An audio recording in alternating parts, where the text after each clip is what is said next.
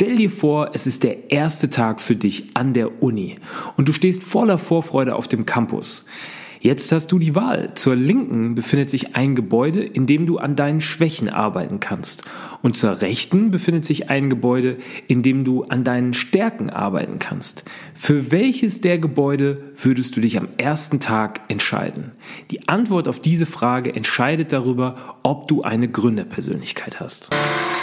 Egal ob Gründer oder Angestellt, Rookie oder Experte, das ist der Podcast für alle, die nach dem Purpose in Life suchen. Innovative Konzepte, inspirierende Interviews und spannende Geschichten rund um das Thema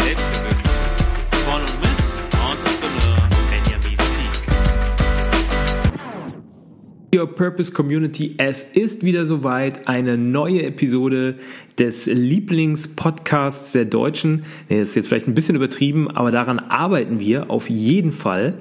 Ähm, ich freue mich, ich freue mich, dass es jetzt äh, auch wuppt. Ähm, und zwar machen wir das Ganze oder mache ich das Ganze jetzt tatsächlich wirklich im wöchentlichen äh, Tonus. Und darüber bin ich mehr als stolz, dass es jetzt klappt. Ähm, ich nehme jetzt auch immer die Zeit dafür und äh, ihr seid auch daran schuld, denn ich bekomme in letzter Zeit grandioses Feedback von euch. Darüber freue ich mich und da muss ich doch gleich mal einen kleinen Schluck von meinem Espresso schlürfen. Mm. Ein kleines Wässerchen hinterher zum, zum Runterspülen. So, jetzt kann es losgehen. Jetzt bin ich ready für diese neue Episode. Vielleicht einen kleinen Satz vorweg. Ähm, worum wird es heute gehen? Ihr habt ja das Intro gehört. Ähm, ich habe euch eine Frage gestellt, eine sehr, sehr spannende Frage, die ich zum Ende dieser Podcast-Episode auch auflösen werde. Und das Thema heute wird sein, Gibt es sowas wie eine Gründerpersönlichkeit? Und wenn ja, woran erkenne ich, dass ich ein Gründergen in mir trage? Darum wird es heute gehen. Ich finde, es ist ein super spannendes Thema. Ich habe ja letzte Woche ähm, und da nochmal wirklich großen Dank an alle, die da reingehört haben und, äh, und die, die es nicht gemacht haben, unbedingt nachholen, weil, äh, das, das, weil die letzte Podcast-Episode eine super Basis darstellt für diese Episode. Also gerne jetzt an der Stelle, an alle, die es noch nicht gehört haben, die letzte, gerne eine Episode zurückspringen in die letzte Episode und dann mit der direkt weitermachen. Dann seid ihr, ähm, dann habt, dann, dann äh, folgt ihr mir und dann seid ihr äh, up to date quasi. Und äh, da die letzte Episode so super angekommen ist, da ging es ja um die Startup-Ideen oder die besten Startup-Ideen 2020, ähm, möchte ich an der Stelle direkt weitermachen ähm, und so ein bisschen in diesem Startup-Business, Startup-Flair, in der Startup-Bubble bleiben und mit euch über das Thema Gründerpersönlichkeit, Gründergehen, da gibt es viele verschiedene Ausdrücke sprechen und ähm, ich bin darauf gekommen, eigentlich wollte ich über die größten Startup-Fehler sprechen. Falls euch das interessiert, ähm, also die, das Thema Startup-Fehler, gebt mir gerne über E-Mail, über Instagram, über LinkedIn gerne ein kurzes Zeichen per, per DM äh, und sagt, ey Ben, da musst du unbedingt äh, eine Episode dazu machen. Dann mache ich das auf jeden Fall. Aber ich bin über dieses Thema gestoßen, weil ich eine Studie gefunden habe, mehr durch Zufall, mit dem Titel Personality, Personality Traits of um, Entrepreneurs, a Review of Recent Literature. Und da war ich, da bin ich natürlich direkt äh, stutzig geworden, dachte ich so, Moment, äh, Personality Traits of Entrepreneurs, ähm, a Review of Recent Literature, das ist ja dann die perfekte Zusammenfassung, ähm, die man da, da draußen überhaupt finden kann zu dem Thema. Und dann habe ich diese relativ lange Studie übrigens ähm, aus dem Jahr 2017 dann wirklich durchgearbeitet ähm, und habe äh, herausgefunden, dass es sogar eine ganz, ganz groß angelegte Meta-Analyse dazu gab aus dem Jahr 2017 2019. Also gerade mal ein Jahr her. Ähm, und da dachte ich, okay, Moment, also darüber müssen wir heute sprechen. Ähm, ein super, super spannendes Thema. Warum? Ich werde oft gefragt, ähm, wie denn so meine Gründerstory war. Und ähm, für die, die das interessiert, die dann nochmal reinhören wollen, ich glaube, die erste oder zweite Episode, da ging es so ein bisschen um meine Geschichte. Also hört da gerne nochmal rein. Da erzähle ich so ein bisschen, wie es bei mir, ähm, wie, wie ich zum Gründen gekommen bin und äh, wie so ein bisschen meine Startup-Geschichte ist. Und äh, es war ganz interessant, dann die Studie zu lesen. Und ich habe mich natürlich die ganze Zeit dabei ertappt, mich zu vergleichen mit dem, was ich da so gelesen habe und zu denken, hm, passt das jetzt zu mir? Habe ich jetzt eigentlich eine klassische Gründerpersönlichkeit? Äh, trage ich dieses Wundergen in mir, das äh, schon die großen äh, Elon Musk, ähm, ähm, äh, Steve Jobs und Co., äh, Jeff Bezos, die das alle auch tragen? Habe ich das auch oder bin ich da eigentlich nur so reingerutscht? Und das war wirklich sehr, sehr interessant und darum wird es heute gehen und das möchte ich mit euch heute besprechen. Und das Allerbeste ist, ich will das Ganze dann auch für euch zusammenfassen ähm, in sechs, ich glaube, ich habe sechs Punkte gesammelt und mit euch gemeinsam diese sechs Punkte besprechen ähm, und ja, euch ähm, quasi erklären oder erzählen, ähm, was für Punkte ihr oder welche Bereiche ihr abdecken solltet, welche Trades, welche Eigenschaften ihr haben solltet, um eine, ich sag mal, gute Wahrscheinlichkeit zu haben, ein erfolgreicher Gründer oder eine erfolgreiche Gründerin zu werden. So, wir fangen jetzt aber erstmal ganz kurz an mit der Studie. Ich will da auch gar nicht jetzt äh, zu sehr ins Detail gehen, sondern euch eigentlich mehr einfach das, das, ähm, das Ergebnis dieser Studie vorstellen. Ähm, wie gesagt, aus dem Jahr 2017 die ursprüngliche Studie, die dann aber im Jahr 2019 ähm, quasi am 6. Dezember 2019 dann nochmal in einer Metastudie zusammengefasst wurde. Das Ganze ist erschienen äh, am MIT, also Massachusetts, ähm, also ganz, ganz berühmte Fakultät, für die, die es nicht wissen. Ähm, wer von euch äh, The Big Bang Theory guckt oder geguckt hat, der sollte das MIT kennen. Äh, ganz, ganz berühmte Universität. Ähm, die Forscher Sari Pekala, ich hoffe, ich ähm, äh, spreche das richtig aus, Sari Pekala Kerr, William R. Kerr und Tina Xu, also äh, XU, wahrscheinlich äh, chinesische Abstammung, äh, die drei haben ähm, diese Studie rausgebracht. Und was war das Ergebnis? Also man hat mit verschiedenen Modellen gearbeitet, man hat ähm, ja, man hat äh, verschiedene äh, äh Instrumente verwendet, äh, man hat ganz viele Gründer befragt, ähm, Gründer in verschiedenen Phasen, also in der Early Stage Phase, das heißt ganz am Anfang, quasi in der Gründungsphase auch noch nie passiert. Jetzt ist hier mein System abgestürzt. Ich möchte aber jetzt ungern das Ganze nochmal von vorne starten und mache jetzt einfach an der Stelle weiter. Ich hoffe, das ist okay für euch. Kleine Werbepause quasi zwischendurch. Also in der Early Stage Phase, das heißt in der, in der ähm, Start- und Gründungsphase, ähm, später aber auch in der sogenannten Growth Phase, also in der, in der Wachstumsphase und auch im Exit, in der Exit Phase. Also Gründer, die ihr Startup erfolgreich verkauft haben. Ähm, so, was hat man herausgefunden, um das mal kurz zusammenzufassen? Also man hat im Prinzip eigentlich erstmal ähm, gar nicht viel herausgefunden, denn ähm, man dachte, ähm, dass es da wahrscheinlich zusammen, Zusammenhänge gibt zwischen den Gründern ähm, oder der Gründermentalität, der Gründerpersönlichkeit und man hat erstmal gar nicht viel herausgefunden. Also man hat herausgefunden, dass Gründer sehr, sehr unterschiedlich sind und dass es gar nicht viele ähm, große Zusammenhänge gibt, was ja erstmal eine Enttäuschung ist. Ne? Man würde ja jetzt erstmal vermuten, oh wow, die haben irgendwie alle, alle was gemeinsam und vielleicht gibt es so ein, so ein Cheat-Code und wenn man den kennt, dann ist man auch, äh, kann man auch erfolgreicher Gründer werden. Leider nein. Aber man hat ein paar Sachen rausgefunden, die dann doch am Ende sehr interessant sind. Und zwar hat man rausgefunden, dass es eine, ein Merkmal gibt, das Gründer ähm, extrem von anderen Leuten unterscheidet, abhebt, und zwar Risk-Taking, also ähm, Risikofreude äh, und auch Risikotoleranz. Ähm, und man hat vier Gruppen äh, gehabt, und zwar ähm, Angestellte, die in keinem ähm, in keinem Job sind, wo sie jetzt irgendwelche Dinge erfinden oder so, also in keinem Bereich, wo man jetzt irgendwelche Dinge entwickelt. Dann Mitarbeiter, also das war die erste Gruppe. Zweite Gruppe, Mitarbeiter, die in einer Entwicklungsabteilung arbeiten, also schon so ein bisschen sowas wie, wie Gründermentalität in sich tragen. Dann dritte Gruppe, CEOs und Geschäftsführer. Und in der vierten Gruppe Gründer. Und dann hat man mehrere ähm, Untersuchungen gemacht. Eine Untersuchung zum Thema General Risk, also allgemeine Risikofreude, da hat man einfach verschiedene Instrumente verwendet. Dann Financial Risk, also wie, wie bereitwillig bin ich auch finanzie ein finanzielles Risiko einzugehen. Und einen äh, sogenannten, da musste ich auch erstmal nachlesen, was das genau bedeutet, Lottery Percent Risk, also eine, eine, ja, eine, eine Lotto, ähm, Prozent äh, ja, Risikoangabe. Und zwar hat man Folgendes gemacht. Man hat ähm, mit den vier Gruppen Spiele gespielt und dann gesagt, ihr habt jetzt zwei Möglichkeiten. Ihr könnt jetzt äh, was gewinnen am Ende. Also ähm, ihr habt die Möglichkeit, äh, ja, entweder 2000 Dollar zu gewinnen oder ähm, dafür müsst ihr dann aber quasi alles setzen, was ihr habt. Oder ihr geht hier aus dem Spiel raus, müsst nichts setzen und kriegt einen 5 Dollar Amazon-Gutschein. Also diese beiden Möglichkeiten gab's. Ne?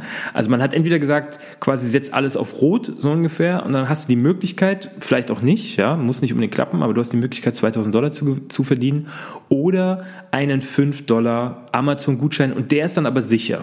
So, der ist sicher, da musst du auch nicht setzen, der ist sicher.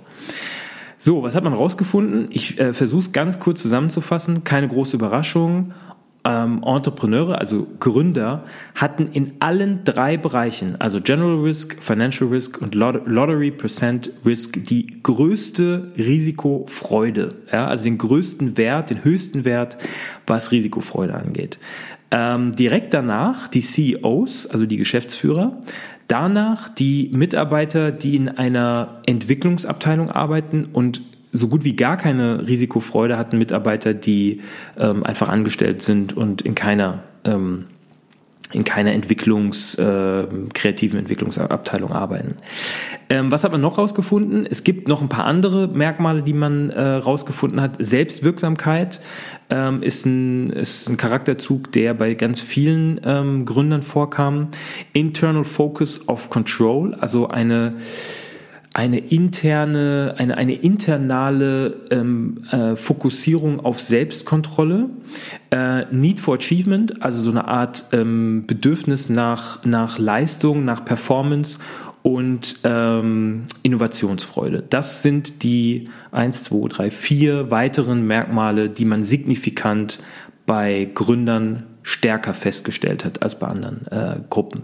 Das ist doch sehr, sehr interessant, ja. Und das sollte man sich an der Stelle, finde ich, merken, dass vor allem das Thema Risikofreude da groß ist. Ich habe da noch so ein bisschen weiter geschaut und noch so ein bisschen überlegt ähm, oder ein bisschen weiter recherchiert, was, was gibt's da noch und bin auf eine Studie, äh, Studie gestoßen. Ähm, ich werde auch beide Studien natürlich verlinken in den Show Notes, also da könnt ihr das gerne nachlesen, ähm, die das auch aufgenommen hat.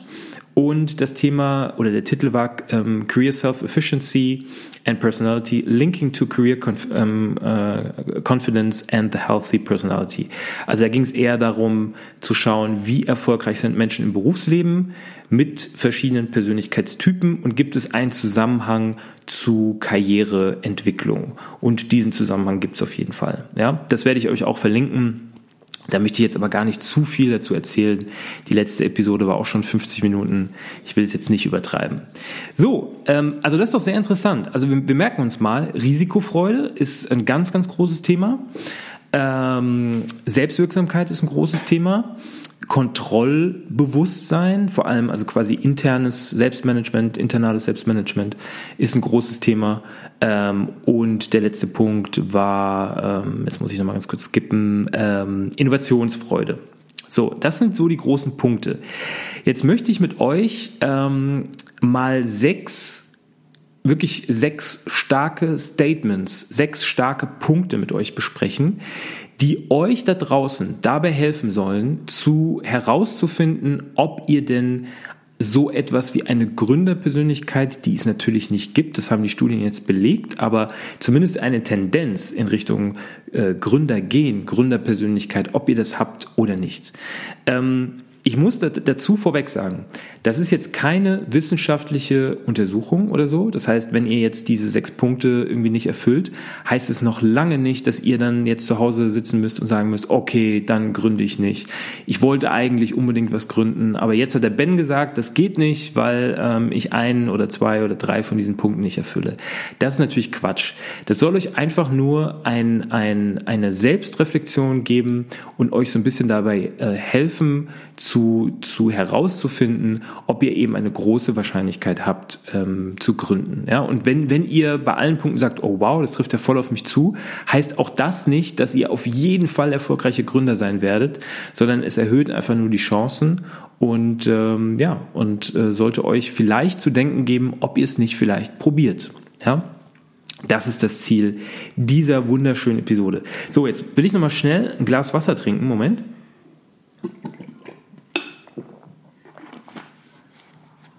Das ist geil, weil ich muss dann immer hier meine Fenster zumachen, wenn ich die Podcast-Episode aufnehme und die Tür auch zumachen, damit keine äh, äußeren Geräusche hier das ganze, die ganze Aufnahme stören, weil ich habe hier direkt vorne so einen kleinen, so, einen Kindergarten vor der Haustür und die Kinder, die hört man immer extrem laut spielen und dann wird einem so warm. Deswegen muss ich zwischendurch immer was trinken, sonst krieg ich so einen Pappmund. So, also kommen wir jetzt zu den sechs großen Punkten. Punkt Nummer eins, und der ist schon sehr, sehr interessant. Zukunftsorientierung. Was ist damit gemeint? Also man hat in Studien herausgefunden, das finde ich auch sehr, sehr interessant, dass wir Menschen drei Grundzüge, also drei Grundorientierungszüge haben. Das eine sind Menschen, die einen starken Hang, eine starke Orientierung in die Vergangenheit haben. Ja, das kennt ihr. Das sind Menschen, die sagen, ach ja, damals war alles besser und die viel in der Vergangenheit sprechen und leben und äh, immer so in alten Erinnerungen schwelgen. Ja, also was man oft in, in Filmen im, in Hollywood immer sieht, das sind so diese alten äh, Football-Stars, die dann von ihrer alten Footballzeit sprechen und sagen, oh ja, damals, als ich dann da die Championship gewonnen habe und so mit meinem Team, das war so geil und so. Das ist ähm, Vergangenheitsorientierung. Dann gibt es ähm, Menschen, die einen starken einen, einen Fokus auf die Gegenwart haben, also eine Gegenwartsfokussierung und Menschen, die eine starke Zukunftsorientierung haben. Und es gibt tatsächlich anthropologische Studien, also quasi kulturvergleichende Studien, die bewiesen haben und gezeigt haben, dass es Unterschiede gibt, je nachdem, wo man auf der Welt zu Hause ist, ähm, gibt es Tendenzen in die eine oder andere Richtung. Also Menschen, die beispielsweise in Industriestaaten in der westlichen Welt leben, haben eher eine Wahrscheinlichkeit in Richtung Zukunftsorientierung als beispielsweise Menschen, die in ähm, Osteuropa leben oder die in Fernost leben, ähm, die sehr stark traditionsorientiert sind, die eben nicht so einen starken Fokus haben auf die Zukunft. Ähm, was man auch festgestellt hat, ist, dass das Ganze im Alter sich verschiebt. Also während man ähm, äh, in jüngeren Jahren eher einen Fokus auf Gegenwart und Zukunft hat, verschiebt sich das im Alter Richtung Vergangenheit. Das kennt ihr wahrscheinlich von euren Großeltern. Jetzt hat man herausgefunden, dass Gründer einen starken Fokus haben auf die Zukunft. Das heißt, wenn ihr zu Hause euch viel mit Zukunftsthemen ähm, äh, also euch stark für Zukunftsthemen orientiert. Beispielsweise, weiß ich nicht, ich habe jetzt vor kurzem äh, mich viel ähm, mit dem Thema beschäftigt, ähm, ähm, hier von SpaceX und Starlink, also die, die äh, Startups von oder die Unternehmen von Elon Musk, ähm, von möglichen Kolonien auf dem Mars, die, die angeblich schon ab 2025 möglich sein sollen ähm, und solchen Themen. Also Themen, die se sich sehr stark in der Zukunft ähm, abspielen. Wenn das bei euch auch so ist, wenn ihr einen starken Fokus habt auf Zukunfts Zukunftsthemen, dann könnt ihr jetzt einen Haken machen und sagen, okay, check, das trifft schon mal auf mich zu. So, kommen wir zum nächsten Punkt, Punkt 2. Und den nenne ich jetzt einfach mal It's never too late. Und das passt ganz gut eigentlich zu Punkt 1. It's never too late. Ihr kennt wahrscheinlich Leute, Menschen in eurer Umgebung, die sagen, ja, also ich wollte ja unbedingt mal einen coolen YouTube-Channel eröffnen oder ich wollte ja eigentlich mal äh, auf Instagram was starten oder ich wollte mal ein Startup mal, äh, aufmachen und so. Aber es ist ja zu spät. Die große Welle habe ich ja schon verloren. Die habe ich ja schon, äh, die ist ja schon vorbeigezogen. Ja, also Instagram, das ist ja jetzt schon eigentlich schon, schon wieder viel zu spät. YouTube ist ja eigentlich schon wieder viel zu spät. Wenn ihr so denkt, dann habt ihr definitiv das Denken, ähm, also eben genau nicht das Denken, it's never too late. Ihr solltet immer das Gefühl haben oder die, diese Grundhaltung haben, it's never too late. Es ist nie zu spät, etwas zu starten. Ja?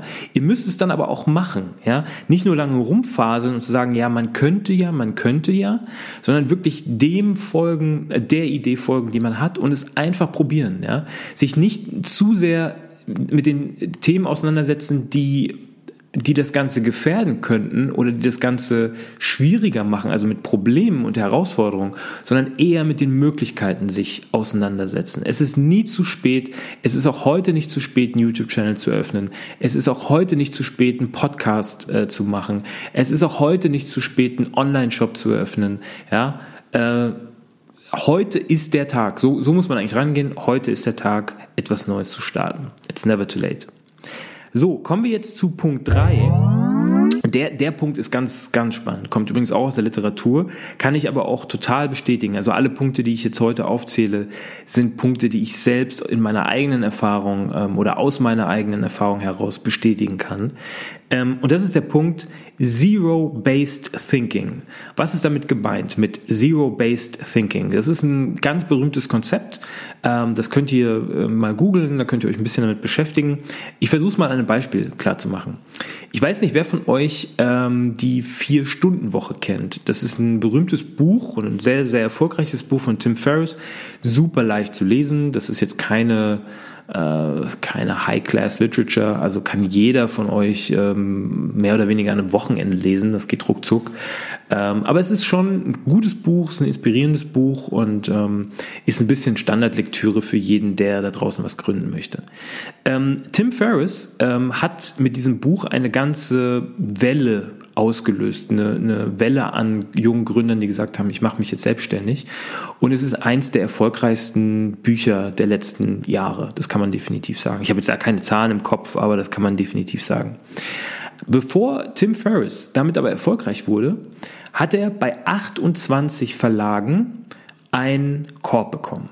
Und das finde ich sehr interessant. Ja? Also wir fokussieren uns immer sehr stark auf den Erfolg und vergessen so ein bisschen dass auch erfolgreiche Leute, bevor sie den Erfolg hatten, eben keinen Erfolg hatten. Ganz im Gegenteil. Ja? Also er hat 28 Mal einen Korb bekommen. Und ich versuche das mal immer so ein bisschen mit konkreten Beispielen aus, aus unserer Welt zu vergleichen. Stellt euch mal vor, ihr seid auf der auf Partnersuche und ihr hättet jetzt in 28 Dates auf, aufeinanderfolgende Dates wohl, wohlgemerkt, ja, in 28 aufeinanderfolgenden Dates hättet ihr einen Korb bekommen. Wie hoch ist, ist, ist wahrscheinlich eure Wahrscheinlichkeit, auf das 29. Date zu gehen? Ja, und nicht nur auf das 29. Date zu gehen, sondern mit dem Wissen oder mit dem, mit dem, mit dem Mindset da reinzugehen, dieses Mal klappt. Aber ihr müsst es. Ihr müsst es, wie man sieht, ja, 28 ähm, Körbe und dann am Ende doch eins der erfolgreichsten Bücher der Welt gedroppt. Shoutout to my boy Tim Ferriss. Und es gibt noch andere wirklich ganz, ganz tolle Beispiele. Ja, also auch die Etsy-Gründerin. Ich habe den Namen jetzt gerade nicht im Kopf. Die hat mal in einem Podcast ähm, erzählt, ähm, in dem, ähm, na, wie heißt der Podcast? Werde ich euch auch verlinken in den Show Notes. Ich komme bestimmt gleich drauf. Ähm, Scale Up, Scaling Up oder irgendwie so heißt der Podcast. Ähm, hat sie erzählt, dass sie 126 ähm, 126 Investorentermine ähm, hatte, immer einen Korb bekommen hat und erst beim 127. Investment bekommen hat. Und wie gesagt, Etsy ist, äh, ich weiß nicht, wer es von euch nicht kennt, ähm, checkt das mal ab. Etsy ist eins der größten, ich glaube, der größten Online-Shops für Dekoartikel, äh, Bilder, die man sich in die Wohnung hängen kann, Bilderrahmen, ähm, Kunst und so weiter. Ja. Also ich glaube, das ist ein gutes Beispiel, dass es doch funktionieren kann. So, kommen wir jetzt zu Punkt 4. Und das ist jetzt eigentlich eher ein negativer Punkt, der Punkt 4, oder zumindest ein, ein, äh, ein Stolperstein für einige. Und das ist die sogenannte Sunk Cost Fallacy. Ähm, das kennt man aus der Wahrnehmungspsychologie und da vor allem äh, im Bereich der Wahrnehmungsverzerrungen, ja, äh, Wahrnehmungsfehler, Wahrnehmungsverzerrungen, je nachdem, wie man, äh, wonach man da genau sucht. Also die Sunk Cost Fallacy, ein, ein typischer Bias, eine typische Verzerrung, die wir alle kennen aus, unserer, aus unserem Daily Life. Was ist damit gemeint? Ähm, damit ist Folgendes gemeint. Je mehr ihr in etwas investiert, ja, sei es Geld, sei es Zeit, sei es Ressourcen, sei es was auch immer, desto größer wird eure Angst, proportional natürlich, desto größer wird eure Angst zu scheitern und desto weniger seid ihr bereit, Risiko einzugehen. Ja, bestes Beispiel, ihr seid jetzt im Casino, spielt ähm, Roulette ihr habt ein gewisses Budget dabei, sagen wir mal 5000 Euro, das ist schon nicht, nicht schlecht, das ist schon, schon nicht verkehrt für, für, den, für den Anfang. Und ihr schiebt jetzt Kohle rein und Kohle rein und wieder Kohle rein und wieder Kohle rein. Und aus 5000 Euro macht ihr, habt ihr plötzlich 4000 Euro, dann habt ihr 3000 Euro, dann habt ihr 2000 Euro, dann habt ihr schon mehr als die Hälfte verloren, dann macht ihr nochmal weiter, habt ihr nur noch 1000 Euro.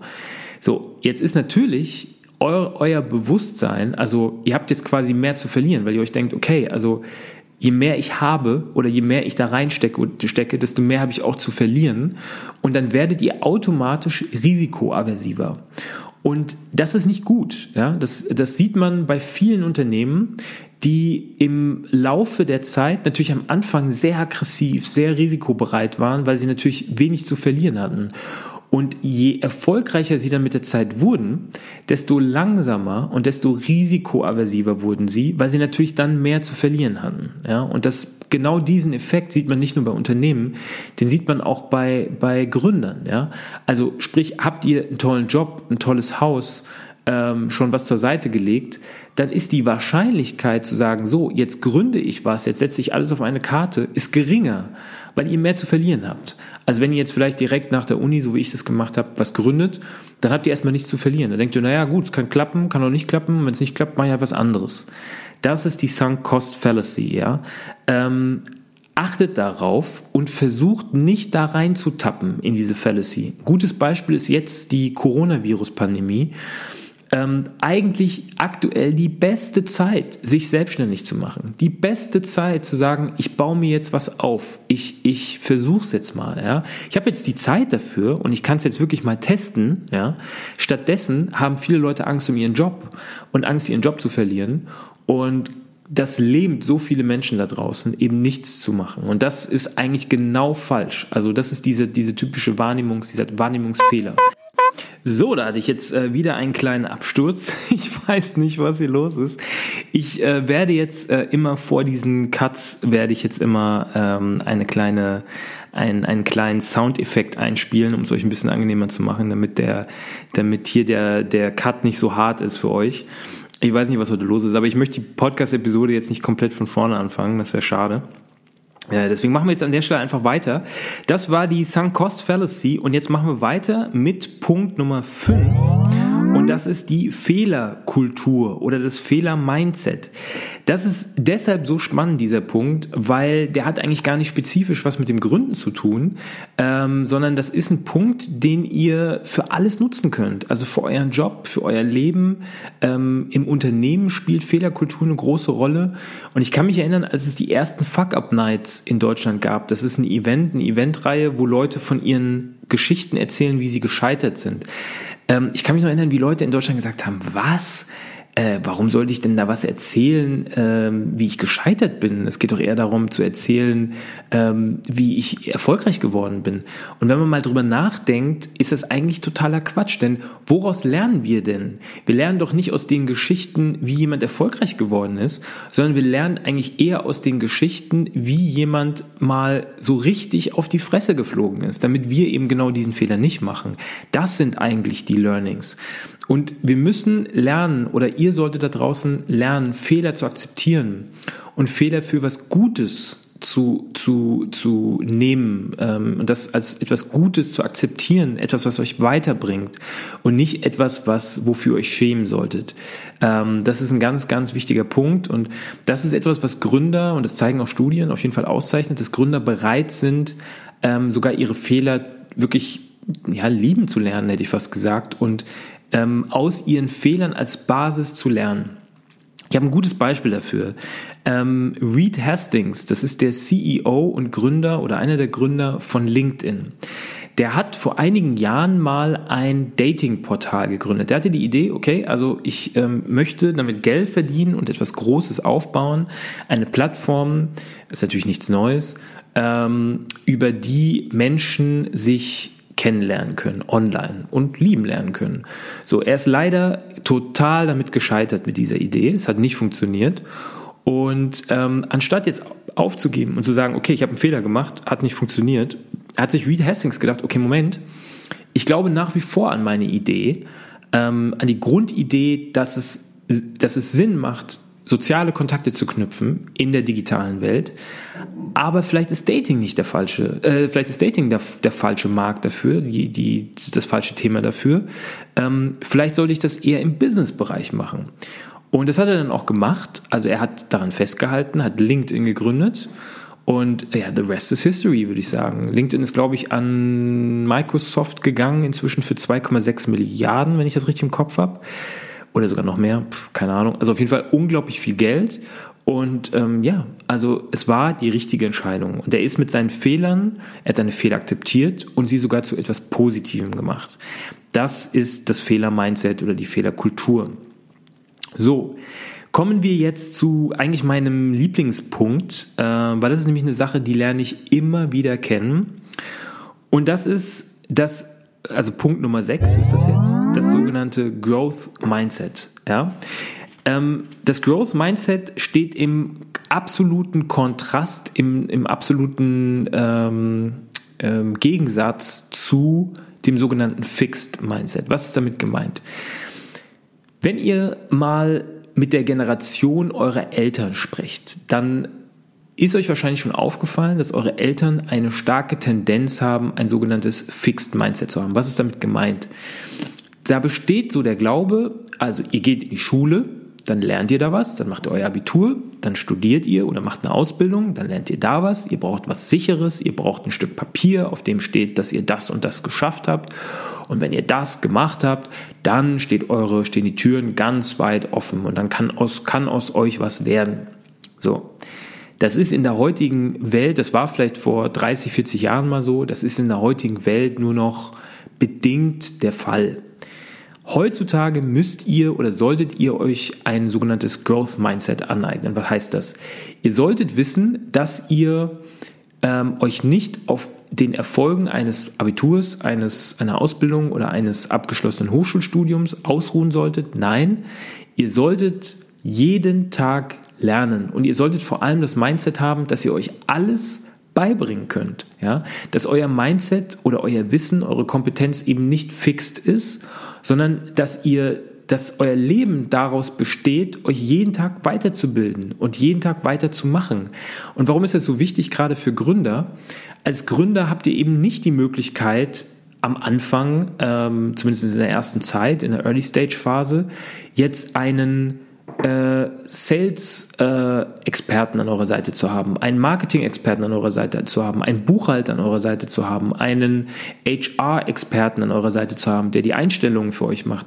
Nein, ihr müsst viel von dem selbst machen. Ja? Und es bedeutet auch, sich mit Dingen auseinanderzusetzen, die man ursprünglich mal nicht gelernt hat. Weder an der Uni, noch in der Schule, noch sonst irgendwo. Ja? Das heißt, ihr müsst ähm, akzeptieren, dass ihr euch viele Dinge beibringen müsst. Und ihr müsst, bevor ihr das tut, also bevor ihr euch die Dinge beibringt, müsst ihr überhaupt erstmal das Mindset haben, dass ihr euch alles, was nötig ist für den Erfolg eines Startups, überhaupt beibringen könnt. Ja? Und dieses Mindset muss da sein. Das ist das sogenannte Growth Mindset. Da gibt es übrigens auch tolle Fragen in verschiedenen Analysen dazu. Ähm, zum Beispiel, glaubst du daran, dass du Bundeskanzler werden kannst? Zum Beispiel. Da gibt es Leute, die sagen, ja klar, alles, nichts ist unmöglich. Ich kann alles, was ich will, kann ich, kann ich werden. Ich muss nur hart genug dafür arbeiten. Und da gibt es Leute, die sagen, nee, nee, also ich glaube da nicht dran. Ich glaube, dass, dass man solche Dinge nur schafft, wenn man ein gewisses Studium hinter sich gebracht hat oder gewisse Kontakte hat oder keine Ahnung. Ähm, und limitieren sich ein Stück weit auch selbst damit. Und das ist das sogenannte Growth Mindset.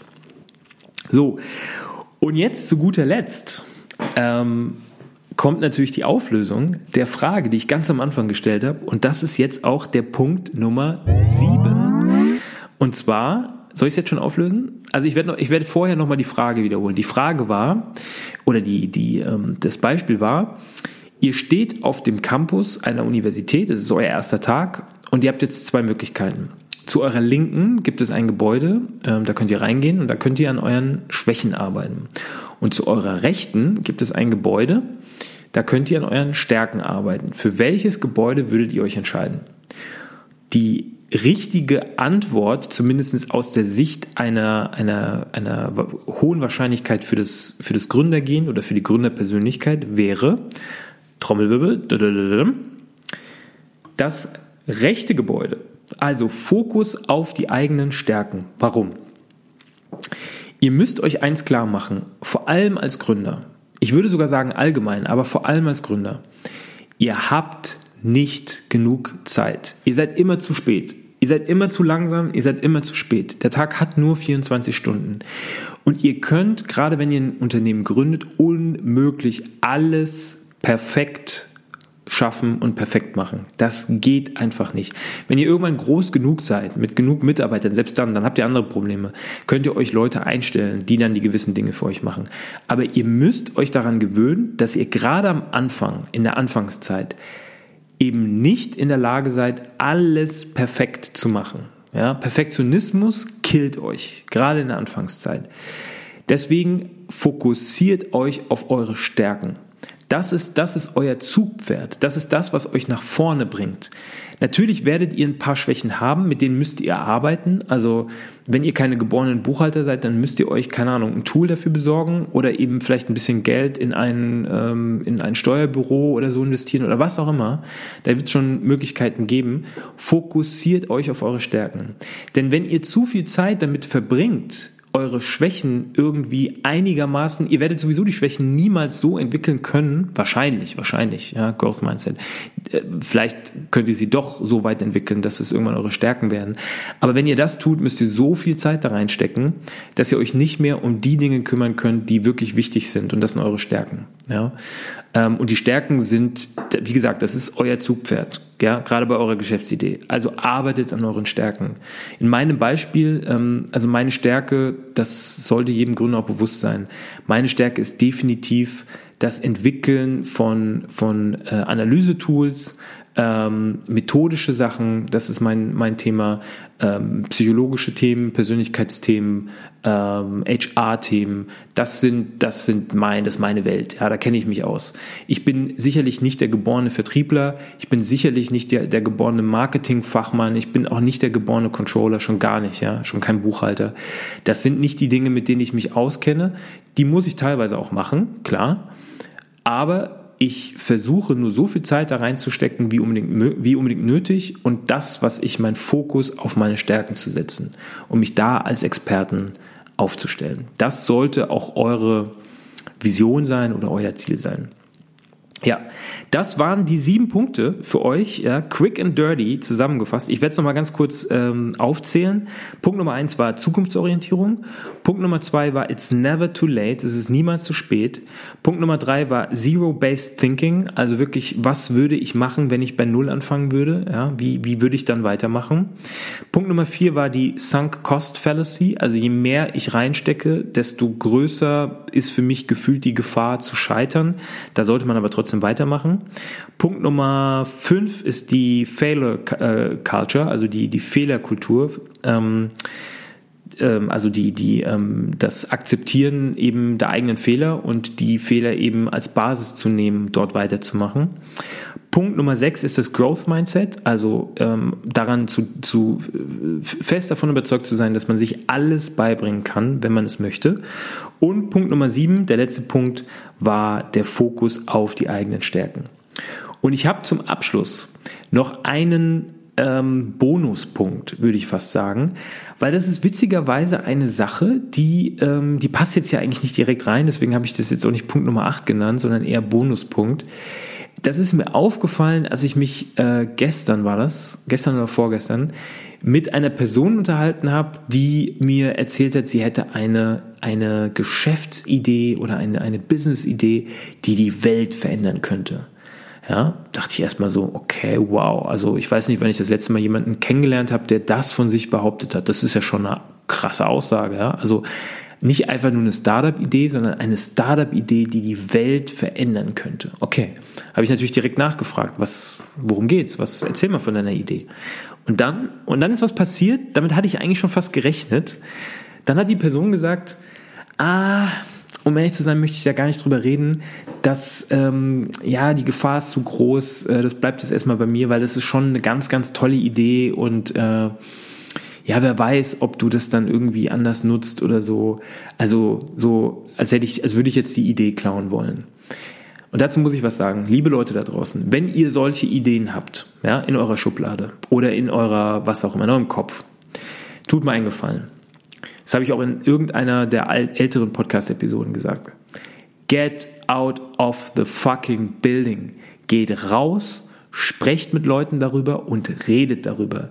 Wenn ihr das nicht machen wollt und wenn ihr das lieber irgendwie für euch behalten wollt, äh, aus Angst, das könnte geklaut werden oder so, dann habt ihr den ersten großen Fehler schon gemacht. Und ich kann euch sagen, diese Person, von der ich jetzt spreche, die wird zu 99,9 Prozent nicht erfolgreich mit ihrer Idee. Vielleicht wird diese Idee niemals ähm, rauskommen oder niemals wirklich äh, etabliert werden. Selbst das würde ich anzweifeln. Es ist die falsche Einstellung. Ihr müsst das den Leuten aufs Ohr drücken. Warum? Ihr müsst so schnell wie möglich Feedback bekommen für eure Idee. Ja? Sprecht mit eurer Zielgruppe.